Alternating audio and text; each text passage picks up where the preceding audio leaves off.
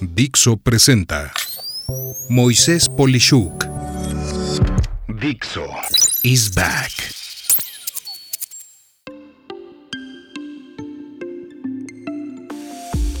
La diferencia entre monopolio y la elección de las personas.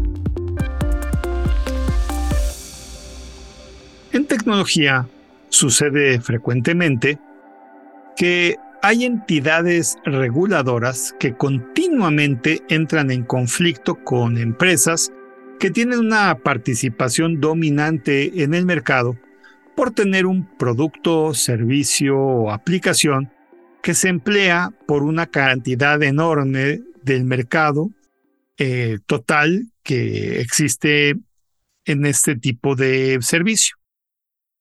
Así vemos, por ejemplo, que ha habido pleitos interminables por el empleo de un determinado buscador, una determinada suite o conjunto de programas de productividad, tales como un procesador de palabras con su hoja de cálculo y con un programa para hacer presentaciones, por ejemplo, o bien algún tipo de sistema operativo sobre el escritorio, y esto solo por mencionar algunos de los cientos y cientos de casos.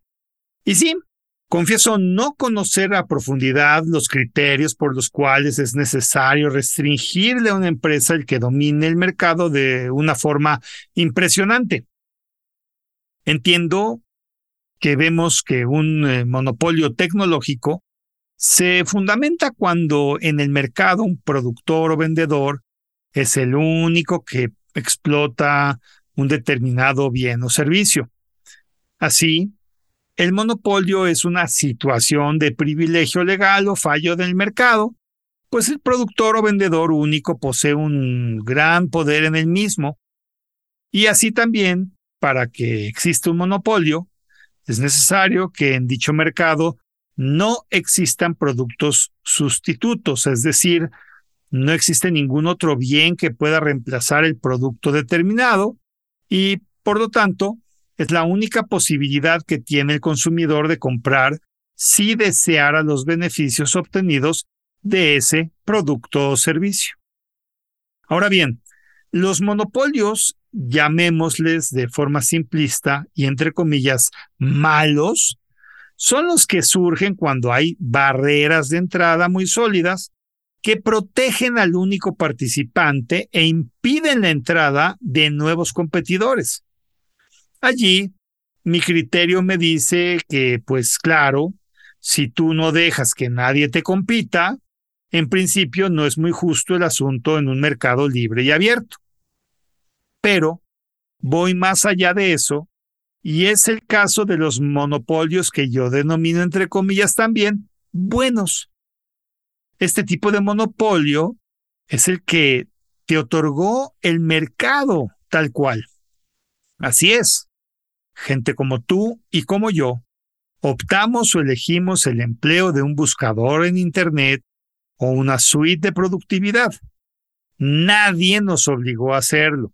Es más, hay otros buscadores y otras suites de productividad, pero nos gusta más una y solo una de estas aplicaciones. Y así, nos cobren dinero de más por ellas, lo pagamos y lo hacemos con gusto. Y es allí donde siento injusto denominar a la elección de la gente el que se considere esto como monopolio. Si hay alternativas, pero son muy malas o no son tan buenas como otra, y simplemente optamos por alternativas que nos convencieron genuinamente y que podríamos eh, pues cambiar cuando quisiéramos, pero precisamente no queremos cambiarlas dado que son muy buenas alternativas. ¿Por qué castigar este tipo de aplicaciones, productos o servicios cuando de verdad son geniales? ¿Por qué desmotivar la innovación de una empresa que le metió no solo inversión para crear algo increíble, sino que además generó una masa brutal de personas que preferimos lo que ofrecen. Mi conclusión es en especial que Si tú prefieres un buscador específico y además es gratis, no debe de haber ninguna intervención gubernamental que moleste a la empresa dominante en el mercado por haberse ganado la preferencia de las personas. Y estoy más que consciente de que la forma en la que esa empresa puede que aproveche esa dominancia sea analizando nuestras búsquedas o perfilando nuestros intereses, haciéndonos pues, entre comillas, el producto de esa aplicación. Y de hecho, si como resultado de esto me salen anuncios que concuerdan con lo que busco y yo le llamo a eso información adicional, pues precisamente se basa en lo que a mí me ha interesado. De hecho, lo veo como un servicio gratuito que me beneficia de forma colateral. Y por igual, si la suite de productividad sube de precio periódicamente, pero me sigue dando buenas y nuevas opciones de uso, estoy convencido de que nunca pagaré más de lo que a mí me beneficia ese servicio. Así lo sigan aumentando ese precio periódicamente. ¿Tú qué opinas? ¿Estoy equivocado? Me encantaría saber tu opinión. Soy Moisés Polishuk y agradezco que me hayas escuchado. Hasta la próxima. Dixo is back.